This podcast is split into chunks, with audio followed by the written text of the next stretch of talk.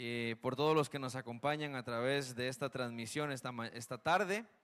Eh, estamos muy felices y muy contentos de poder compartir la palabra del Señor.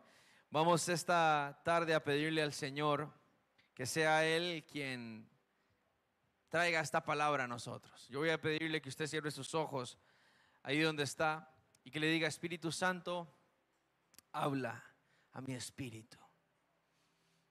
Espíritu Santo, que esta palabra, dígale que este mensaje que voy a escuchar hoy no vuelva a ti vacía, sino que vuelva en fruto. Que este mensaje cambie mi vida y que pueda dar fruto al ciento por uno. Toma control de nuestra mente, de nuestro corazón. Quita todo sueño, distracción, pereza y que podamos ser transformados esta tarde. Te lo pedimos en el nombre de Jesús. Amén y amén. Hay una parábola que Jesús habla acerca de los tiempos finales. Y es una eh, parábola acerca de diez vírgenes. Él hace una enseñanza, una comparación eh, con algo que se manejaba en la época, un ejemplo que entendían la gente de la época. Y dice que habían diez vírgenes que estaban esperando al esposo. Y estas diez vírgenes se durmieron esperando al esposo. El esposo no llegaba y no llegaba y se durmieron. Y las vírgenes tenían que esperarlo con las lámparas encendidas. No podía ser de que el esposo viniera y las encontrara a ellas con las lámparas eh, apagadas. Todas se durmieron y dice Jesús, y de pronto se oyó la voz que decía, ahí viene, ahí viene el esposo. Y entonces las vírgenes se despertaron, las diez se despertaron. Pero dice Jesús, pero habían cinco prudentes y cinco insensatas. Las que se despertaron, las cinco prudentes, tenían todavía aceite en sus lámparas y pudieron encenderlas. Las insensatas se despertaron, pero no tenían aceite. Y entonces le, piden a las, prudentes y le dicen, eh, deben de su aceite. Por favor, deme de su aceite. Que ya viene el esposo. Y las cinco prudentes le dicen, no, más bien vayan a comprar ustedes. Y compren para ustedes y compren para nosotros para que no nos falte el aceite. Y cuando estas cinco fueron a comprar, vino el esposo y solamente se llevó a las cinco prudentes. Es una parábola acerca de lo que va a suceder en este tiempo. Las vírgenes representan la iglesia comprada, no el mundo, la iglesia. El esposo representa a Jesús. Y ese, esa voz que anuncia, ahí viene el esposo, representa días como hoy que se predica la palabra y que el Señor te está hablando. Ahí viene el esposo. Pero la acción de prudencia y de insensatez es lo que tiene que ocuparnos a nosotros esta tarde. A todos los que estamos aquí, a todos los que están viendo este mensaje. Es ahí donde se despierta la pregunta en nosotros en decir, ¿de cuál de los dos lados estoy? Las insensatas no son gente del mundo, son gente de la iglesia. Todas se durmieron. Todos en algún momento hemos dicho, pero ¿de hace cuánto se dice que ya viene el Señor? La palabra dice, mire que no los tome por tardanza. ¿Ah? ¿De qué lado estamos? Yo no sé usted. Yo me imagino que aquí no. Pero en otras iglesias hay, gente que vive y dice, yo ni me estreso, ahí veré. No puedo hacer nada más. Si el Señor me quiere llevar, que me lleve. Y si no, pues ¿qué voy a hacer? Qué valientes. Me quito el sombrero siete veces. Porque todavía hay tiempo para irse con el Señor. Y los que dicen eso no saben lo que van a enfrentar, no saben lo que viene para la tierra. Pero iglesia, nosotros ahorita que se escucha la voz, viene el esposo, viene el esposo y que estamos despertando de ese sueño que teníamos, ¿cómo estamos? ¿Cómo está el aceite de tu lámpara? Porque sin ese aceite no vas a irte. Ese aceite representa el Espíritu. Porque es el Espíritu quien nos va a levantar. La palabra dice, el mismo que resucitó a Jesús de los muertos y le levantó, es el mismo que los va a levantar a ustedes ese mismo espíritu. Pero si no lo tenemos, no nos va a levantar. Pero el Espíritu Santo que se mueve, que está en medio de nosotros, anda tocando la puerta. No es que usted porque entró a la iglesia ya es transformado. No es porque usted hoy levantó las manos ya es transformado. No es porque usted me esté escuchando hoy. No. Y es precisamente lo que tenemos que entender hoy. ¿Cómo está nuestro estilo de vida, iglesia? ¿Cómo está tu estilo de vida? Y usted dice, bueno, eh, di bien, yo creo que estoy bien. ¿Sabe cuál es la riqueza más grande de la Biblia? De esta palabra que está aquí, que es la verdad. Y que usted y yo tenemos nuestra propia verdad. Lo que para mí es bueno, tal vez para Luz es malo. Sí. Para mí comerse un churro no tiene nada de malo, pero para un hermano puede ser, puede ser que sí. Y entonces empezamos en los dimes y diretes. Pero por eso existe una única verdad, la palabra de Dios. Y ella os guiará a toda verdad. Entonces, nosotros tenemos que entender de que cuando Dios le da la ley a su pueblo, le está explicando y le está dando el manual de vida. ¿Estamos aquí, iglesia? para poder nosotros entender cómo es el estilo de vida que, Dios quiere que tengamos hoy, tenemos que irnos a ese momento. Cuando Dios saca al pueblo de Egipto y lo manda al desierto y Dios llama a Moisés y le dice, Moisés, ven al monte. Y Moisés sube al Sinaí y el pueblo se queda abajo acampando. Y fueron tantos los días que duró Moisés arriba que el pueblo dijo, no hombre, Moisés se murió. Algún oso se lo comió, algún tigre. Pero Moisés estaba en la presencia del Dios vivo. Y mientras el pueblo abajo no estaba en nada, Moisés estaba recibiendo la ley escrita con el dedo de Dios sobre piedra. Una ley que Dios puso hace miles de años y estableció y dijo, los que quieran seguirme y los que quieran llamarse mis hijos guardarán esta ley, cumplirán esta ley. ¿Sabe cuál es la ley? Si yo le pregunto cuáles son los diez mandamientos, ¿me los puede recitar de memoria?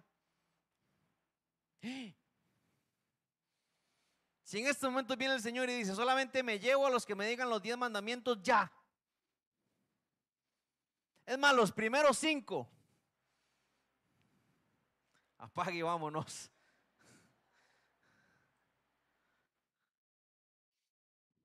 Y no es que tenemos que aprenderlo de memoria, es que tienen que estar en el corazón. ¿Cierto? ¿Sí o no? Aunque no, no, estaría malo que usted llegue a su casa y los busque, hermano, y los lea. Y no son diez mandamientos, son muchos. Si usted lee eh, eh, el Levítico, viene la ley de Dios, vienen muchas, muchas cosas que hacer y que hacía. Pero a raíz de esta ley, empezó el pueblo de Israel a vivir bajo esta ley, a cumplirla y a cumplirla y a cumplirla.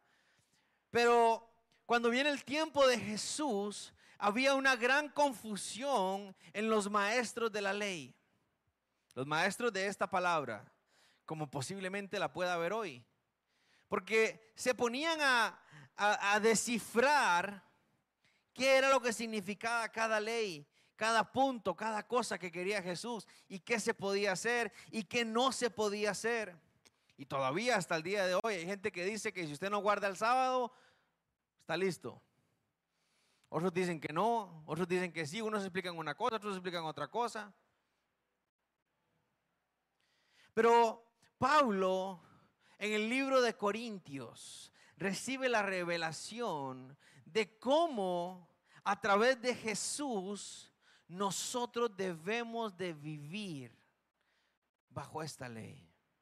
Cómo nosotros a través de lo que hizo Jesús en la cruz somos impregnados, esa ley se pone en nosotros. Quiero que vaya al libro de Segunda de Corintios, el capítulo 3.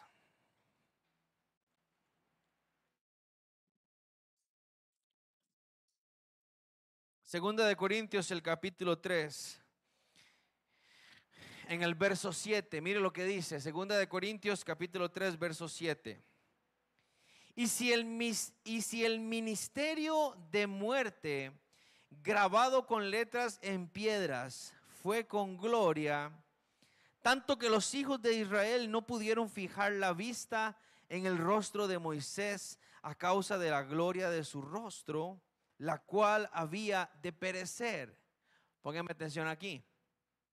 Está hablando Pablo y está diciendo que el ministerio de muerte está hablando de la ley.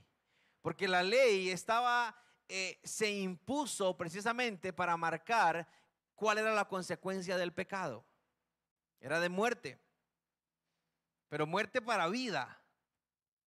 Para que pudiéramos vivir. Era, nos enseñaba qué hacer para que no muriéramos. Entonces el ministerio de muerte fue grabado con letras en piedras y fue con gloria. Dice la palabra del Señor que cuando Moisés recibió la ley, dice que la gloria del Señor impactó su vida de tal forma que los israelitas no podían ver el rostro de Moisés. Tuvo que cubrirse con un velo su rostro porque su cara resplandecía. Y entonces dice en el verso 8, ¿cómo no será más bien con gloria el ministerio del Espíritu? Porque si el ministerio de condenación fue con gloria, mucho más abundará en gloria el ministerio de justificación. Porque aún lo que fue glorioso no es glorioso en este respecto, en comparación con la gloria más eminente. Porque si lo, que parece tuvo gloria, mucho más glorioso será lo que permanece. Entonces está hablando del ministerio de la muerte y el ministerio de la justificación. Está hablando de la ley que Dios le da a Moisés. Y está hablando de lo que viene a ser Jesucristo en la cruz. Y aquí es donde se marca la diferencia para nosotros. Nosotros hoy día decimos, es que nosotros no estamos bajo la ley. No, sí estamos. De hecho, Jesús dice, es más fácil que desaparezca el cielo y la tierra a que una coma sea removida de esta ley. Pero la diferencia de nosotros es que nosotros, la consecuencia que teníamos que pagar, la muerte que había en esa ley por nuestros pecados, ya Jesús la pagó por nosotros. Pero ese no es un motivo para que andamos, andemos de fiesta haciendo lo que nos dé la gana, dice Pablo. En la versión Guni habla hoy. Esa gracia no es motivo para que anden haciendo lo que les dé la gana. Es que tenemos que entender, iglesia, de que hay una forma de vivir, de que llamarse cristiano es con los frutos. No es ni tan siquiera venir a la iglesia. No es ni tan siquiera pararse aquí. Es con el fruto. Pero ¿cuál fruto? El fruto que dice la Biblia. Y usted dice, bueno, ¿y cómo, ¿y cómo tenemos que vivir entonces? Ajá, sigamos leyendo. Ahora en el capítulo 4. Mire lo que dice el capítulo 4 de Segunda de Corintios. Por lo cual, teniendo nosotros este ministerio, según la misericordia que hemos recibido, Mire lo que dice, no desmayamos. Antes bien, renunciamos a qué?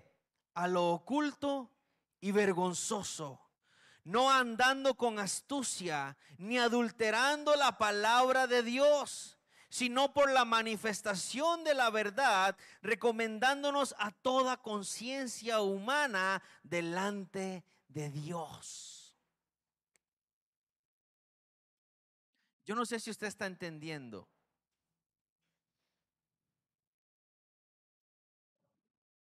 Pablo está diciendo aquí que nosotros cuando recibimos el ministerio de la justificación, cuando creemos en Jesús, a partir de ese momento nosotros no desmayamos. No desmayamos. Y antes de eso, renunciamos, diga conmigo, renunciar. Renunciamos a lo oculto y a lo vergonzoso. Hay que tomar una decisión. No es que Jesús toma la decisión por mí. No es que estoy esperando a que el Espíritu haga la obra en mí. Yo renuncio a lo oculto y a lo vergonzoso. No lo digo yo, lo dice la palabra. No andando con astucia, no jugando de vivos, no teniendo un pie en el mundo y otro en la iglesia, ni adulterando la palabra. ¿Sabe cuál es eh, uno de los principales problemas que tiene la iglesia hoy día, en este tiempo 2023, de que no conoce la palabra. Y toman un pedacito de un versículo para justificar su comportamiento sin entender qué se está diciendo. ¿Y sabe qué es lo más grave? Que desde los altares se está predicando así. Se agarra un versiculito para hablar de prosperidad y de un montón de cosas se adultera la palabra. Y Jesús dice, mi pueblo perece por falta de conocimiento. Este pueblo perece por falta de conocimiento, escribió el profeta. Porque no conocemos la palabra.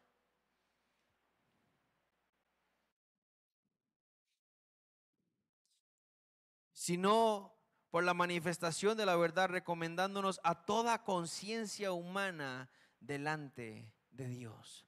¿Qué dice su conciencia de usted esta mañana? Quiero que haga este ejercicio por un momento. La conciencia no la engaña a nadie. Usted en estos momentos puede volverme a ver y decirme, sí que, ay, sí que es verdad. Es cierto. Qué pecadores. Ahora vuélvase usted a su conciencia, a ver qué le dice la conciencia. La conciencia es la que todo lo ve, aun cuando usted duerme, ella está en los sueños. Y lo que usted piensa, ¿qué le dice su conciencia? Usted que nos está viendo, a ver, Haga este ejercicio. ¿Qué le dice su conciencia?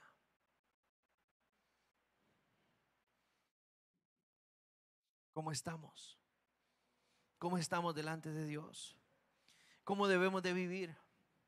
Ahora, quiero darle un punto a favor. O quiero que nos demos un punto a favor. Porque hasta el momento lo que llevo del mensaje es duro. Usted me está hablando a mí, Guni, de que tengo que buscar la santificación porque si no, chao. Sí, duro. Pero quiero darle un punto a favor, que nos demos un punto a favor. Y las aflicciones. Porque aquí en estos momentos es lindísimo. Pero cuando salimos y empiezan las aflicciones y los problemas es cuando uno dice, ah, pero es que eh, Pablo no, no, está hablando de eso ahí. A Pablo se le olvida que yo, ah, me casé con el anticristo. A Pablo se le olvida, él no tiene cuatro carajillos. ¿Ah? Pablo no sabe lo que es trabajar de sol a sol y que no alcance la plata. Pablo no sabe lo que es mantener una casa tan cara y un carro y un celular y el internet y Netflix y Disney y HBO. Pablo no sabe lo que es eso.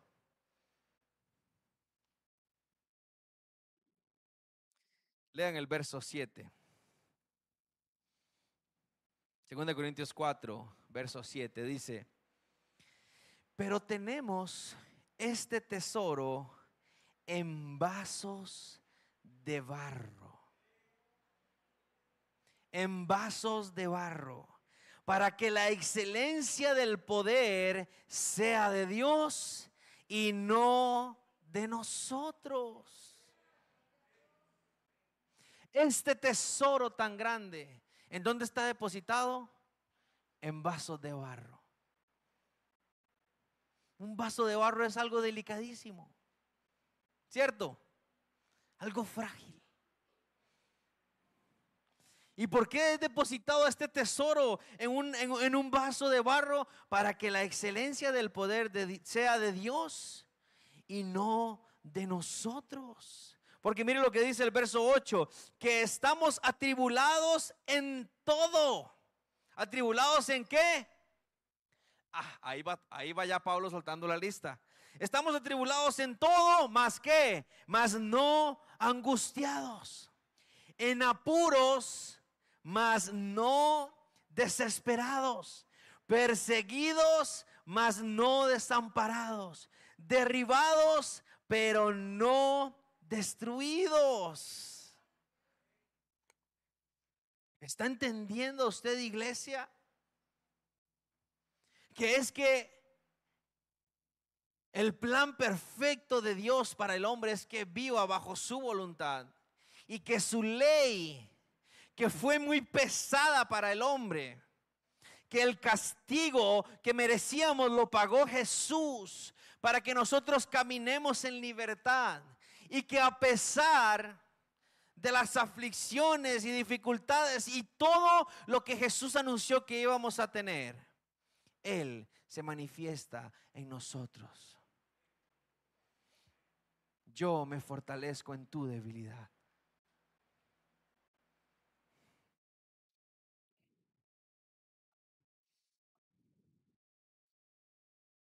Entonces, estamos nosotros sin desmayar?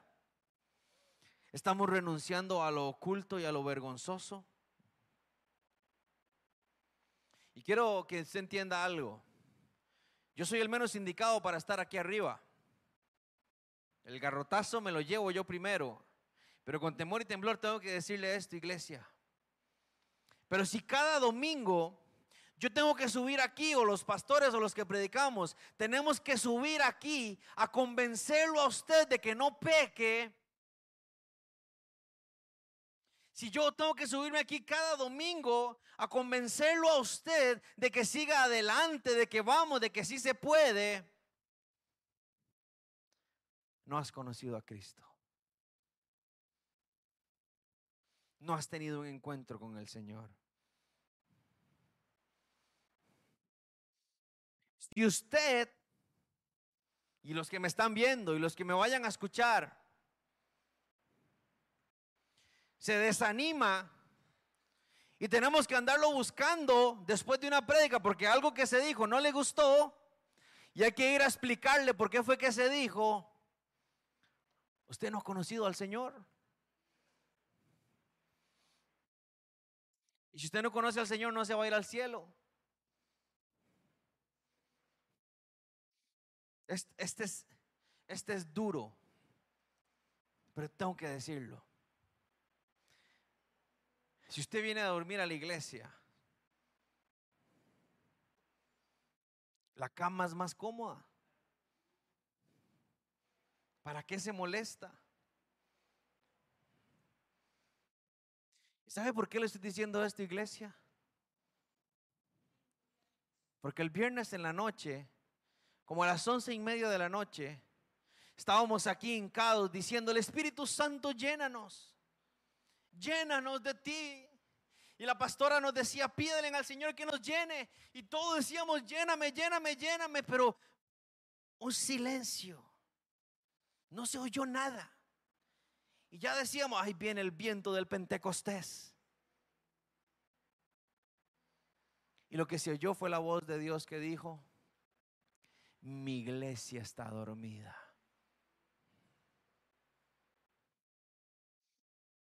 mi iglesia está dormida.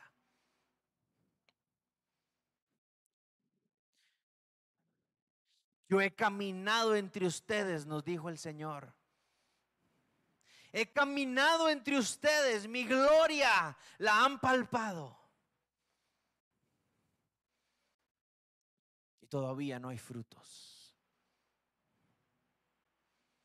Tengo que volver mi mano contra ustedes, nos dijo el Señor. Tengo que golpearlos físicamente. Tengo que mandarlos al hospital con un diagnóstico para que me busquen como yo quiero que me busquen. Tengo que golpear a sus hijos para que me busquen. Y escuche esto. Mientras el Señor estaba hablando de esa manera y a mí me temblaba todo, había gente que el viernes en la vigilia estaba así.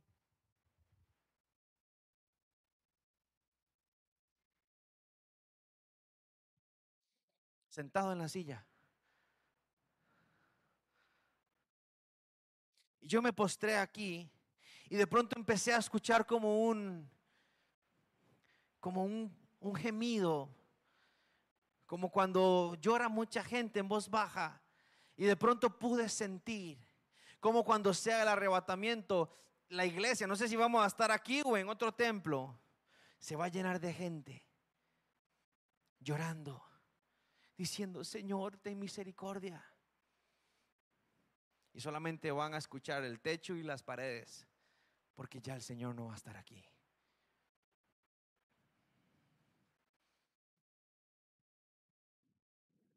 Es que ya no podemos jugar más a la iglesita.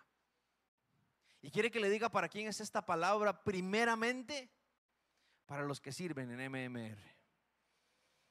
Porque yo oraba al Señor y le decía, Señor, ¿qué quieres que hagamos? ¿Y sabes qué fue lo que me dijo el Señor? Quiero conocerlos. Porque van a llegar a mi presencia y les voy a decir, ¿y usted quién es? Porque creen que me aman porque se quedan los dos cultos el domingo. Creen que me aman porque están dentro de una red, porque organizan una actividad. Porque ensayan los sábados y vienen a limpiar los sábados y, hacen la actividad de ancianos en la mañana. Y creen que de esa manera me aman. Pero yo no sé quiénes son. Yo no los conozco. Porque cuando salen para allá, no sé. No me buscan, no me hablan. Señor, pero ¿en qué están? En sus cosas, en sus negocios, en su trabajo, en su vida. Y solamente oran para ir a dormir, para ir a comer, cuando se sienten mal, cuando ven en las noticias que pasa una cosa y la otra, y ahí sí, Señor. Cuando el chiquito estornuda, Señor. Entonces, se conecta la palabra y es cierto. Necesitamos estar enfermos, en crisis, que se venga un terremoto o un huracán, o que nos, choquen o que se caiga la casa, para que entonces si vengamos a la iglesia y busquemos como tiene que ser.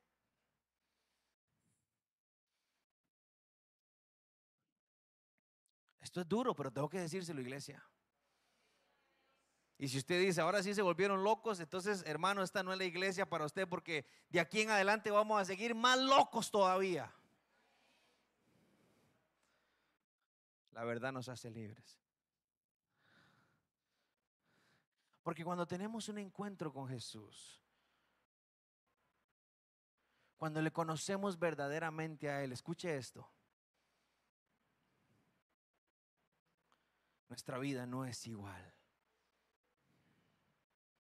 Podemos estar, es que mire la descripción que Pablo dice, podemos estar derrotados, podemos estar en el, en el piso.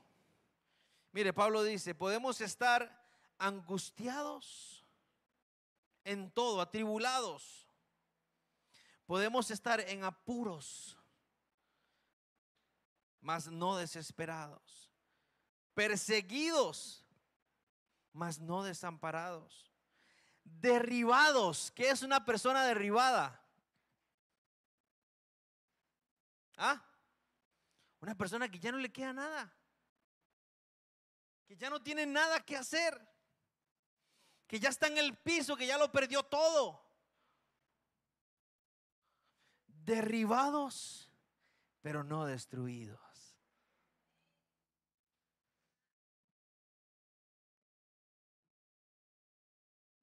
Llevando el cuerpo de Cristo. Mire lo que dice el verso 10, llevando el cuerpo en el cuerpo siempre por todas partes la muerte de Jesús, para que también la vida de Jesús se manifieste en nuestros cuerpos. Es que si entendemos de que la vida que tenemos nosotros no la merecemos, cuando usted entiende, mire, si si de pronto aquí en Costa Rica se hace una persecución a la iglesia y diga, el que se llame cristiano lo vamos a matar, como está pasando ahorita en muchos países, los vamos a matar. Vamos a agarrar a su familia y los vamos a torturar y al que se diga cristiano lo vamos a matar. ¿Ok? Y a usted lo buscan. ¿Usted es cristiano? Sí. Ok, venga, vamos a matarlo. Y cuando usted está ahí, se para a quien lo va a matar y le dice a usted, ¿hay alguien que se ofrezca para morir por esta persona y por su familia? Y si aparece una persona que muera, ¿cómo va a vivir usted el resto de la vida? ¿Qué va a haber dentro de usted? ¿Qué va a pensar usted? Estoy vivo gracias a quién. Y va a recordar ese momento. Cuando usted estaba abajo viendo cómo fusilaban que esa bala me tocaba a mí. Y la recibió esa persona. Y sus hijos fueron maltratados.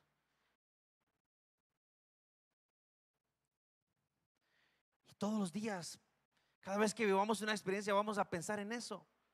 Bueno, con Jesús es exactamente lo mismo y más. Por eso Pablo dice, llevando siempre en el cuerpo la muerte de Cristo a todo lugar donde yo vaya. Entendiendo que la vida que yo tengo, la tengo por el sacrificio que hizo Él. Entonces, ¿de qué estamos jugando? Queriendo tener la vida que yo sueño queriendo darle la vida a los hijos que nosotros queremos. Es que tenemos que vivir para Él, por Él y con Él.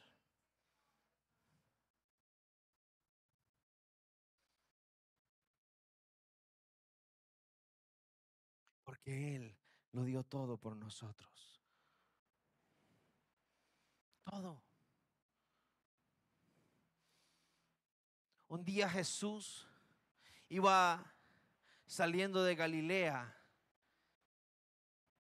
y cuando iba de camino hacia una región, vio el pueblo de Samaria y le dijo a sus discípulos, vamos a pasar por Samaria.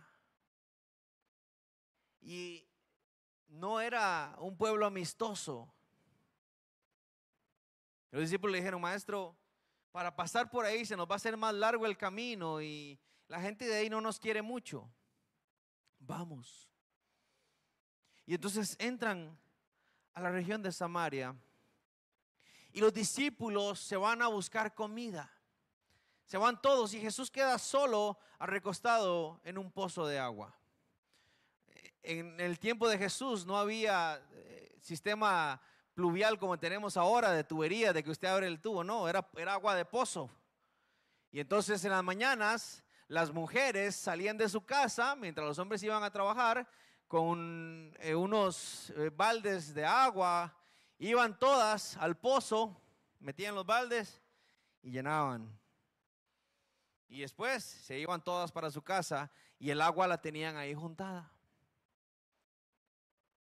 Jesús llega a uno de esos pozos el pozo de Jacob. Un pozo que fundó Jacob, imagínense. Y dice la Biblia que Jesús estaba ahí cuando de pronto llegó una mujer a sacar agua. No era habitual que la mujer fuera sola a sacar agua. Y cuando la mujer está sacando agua, Jesús se acerca y le dice, ¿me puedes dar agua? Y la mujer se le queda viendo y le dice, ¿por qué me pides agua a mí? Si usted y yo no nos llevamos, nuestras regiones no se llevan. Y además la mujer era muy discriminada en ese tiempo. Y entonces Jesús se vuelve y le dice, mujer, si supieras quién te está pidiendo agua, tú me pedirías a mí del agua que yo tengo. Y entonces la mujer se vuelve y lo ve y le dice, pero no tienes cubetas. No tienes en qué sacar el agua. Entonces, ¿por qué me pide o por qué me dice que le pida agua? El que bebe de mi agua, le dice Jesús, no tendrá sed jamás. Jamás. Y entonces la mujer suelta los tarros y le dice, dame de esa agua. Y así no tendré que venir nunca más al pozo.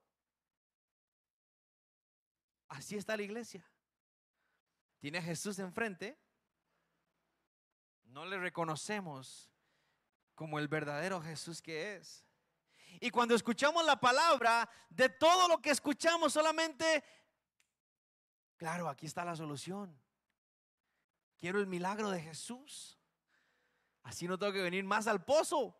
Imagínense un agua que tomando, ya, nunca más me da sed. Me hago rico, imagínense qué negocio. Así venimos a buscar, venimos ante la presencia del Señor a pedir una solución para un problema.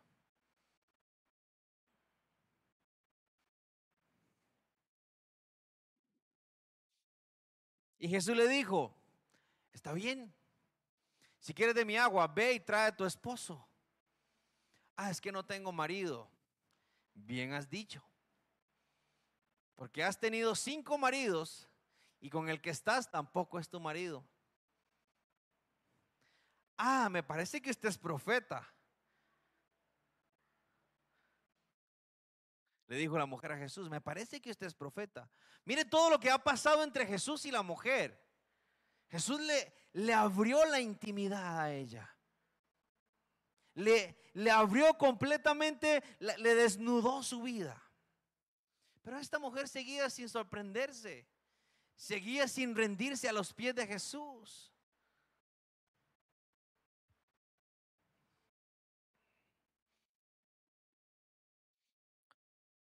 Hasta que llega el momento en el que la mujer le dice, ¿eres tú el Mesías? ¿Eres tú el que estábamos esperando? ¿Eres tú el libertador? Y Jesús le dijo, yo soy.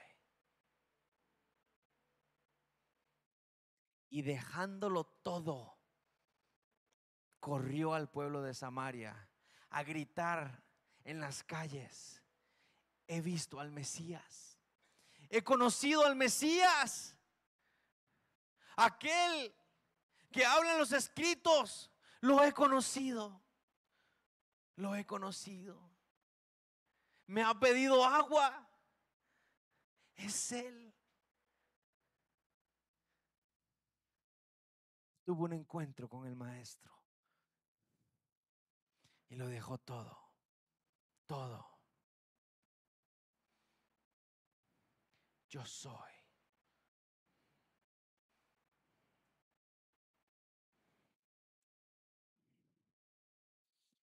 Pero la iglesia se acerca a mí, dice Jesús,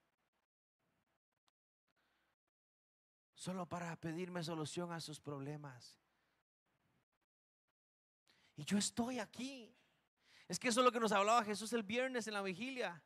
Yo he caminado entre ustedes. Yo estoy entre ustedes, pero no me reconocen. La mujer samaritana, aunque le desnudaron su, su intimidad, aunque Jesús la, la le, le, confronta en ese momento, ella, está bien, ¿qué importa? Pero ella le pregunta, ¿eres tú? ¿Quién? El que yo escuché un día. Porque hermano, déjeme decirle algo, no es lo mismo que usted escuche un mensaje a que usted lo viva. No es lo mismo. No es lo mismo que usted lea una historia a que usted un día doble sus rodillas y sienta la presencia y sienta el abrazo y sienta la voz de Dios encima suyo. Esta mujer había escuchado solamente, pero no había vivido, no había experimentado. Y quiero decirte algo, iglesia, esta tarde. Y sé que hay gente conectada y gente que va a ver este video, que esta palabra de Dios es para ti. Yo ando buscando personas que me busquen en la intimidad para entrar en amores conmigo.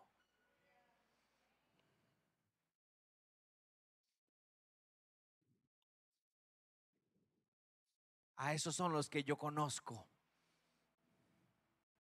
no a los que llegan temprano a la iglesia, o diezmen, o sirvan, o se sacrifiquen. No son esos. No a los que llegan a mi presencia llorando y sufriendo, diciendo, Señor, ayúdame, aquí estoy, dame el esposo que necesito, la esposa, la sanidad, la plata. A esos yo no los conozco.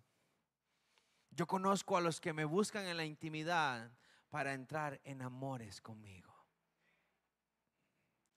Yo estoy casado, ya voy para siete años de estar casado con la mujer más guapa del mundo. Y Marcia y yo jalamos 11 meses. No pasamos una Navidad de novios. La conocí en enero y, el, el 12, el 10 de diciembre, mi amor nos casamos. No, de que, que el 12 estábamos muy este, bonitos, ¿verdad? No crean que no me sé la fecha. Y a través de estos siete años hemos vivido muchas cosas. Pero usted empieza a formar una rutina, ¿cierto? Una rutina que hay que tener, sí. Y entonces para contarles un poquito la intimidad, Marce y yo, ahora con Ani, los dos trabajamos aquí cerca, Entonces nos levantamos en la mañana, Marce se levanta primero que yo, a eso, no sé, cinco y media. Nos alistamos rápido, Ani se levanta y ya le alistamos algo, Marce la lista, yo me alisto y yo me voy a dejar a Marce a Heredia, donde ella trabaja. Pero yo tengo que dejarla a ella y devolverme en carrera, porque yo entro a las 7 a trabajar en mi lugar de trabajo. A veces nos topamos a Jairo y a Nicky, que van en, ese, en esa misma ruta.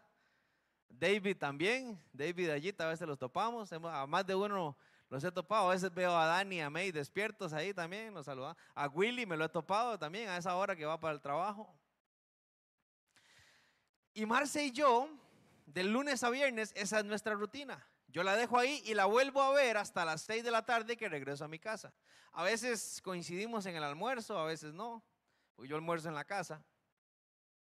Y si de lunes a viernes yo tengo esa relación con Marce, que vamos los dos juntos en el carro y a veces hablamos de algo o así, llega el sábado y yo no sé quién es Marcela. Mi suegro dice, somos hermaniticos. No, somos esposos. Porque eso no es compartir. El, el, decir, eh, chao mi amor, Dios lo acompañe. Eso no es amor. Amor es que nos sentemos, que compartamos, que hablemos tranquilamente, que riamos juntos o que lloremos juntos o que busquemos su presencia, la presencia del Señor juntos.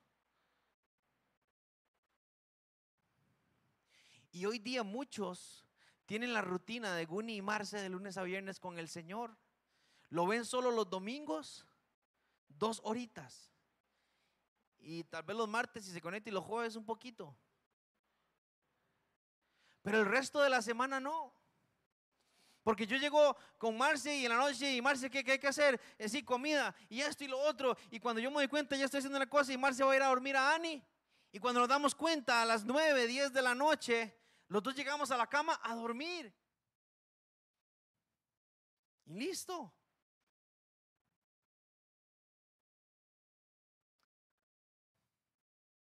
¿Es sano? No. ¿Se puede evitar? Sí. No hay que renunciar del trabajo. Para decir, ahora sí, Marce, quedémonos en la casa compartiendo todo el día. Pero si no hay plata, se jodió Tere. Ah, pero el viernes, cuando ya termina la jornada, o el sábado, o el domingo, ¿usted qué cree que voy a hacer yo cuando termine el culto, hermanos?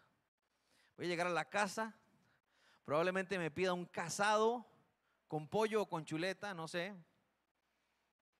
me voy a poner ropa cómoda y me voy a ir a tirar a la cama con esa muñeca. A descansar, a compartir, a hablar, a entrar en amores. No se ponga romántico, ¿ah?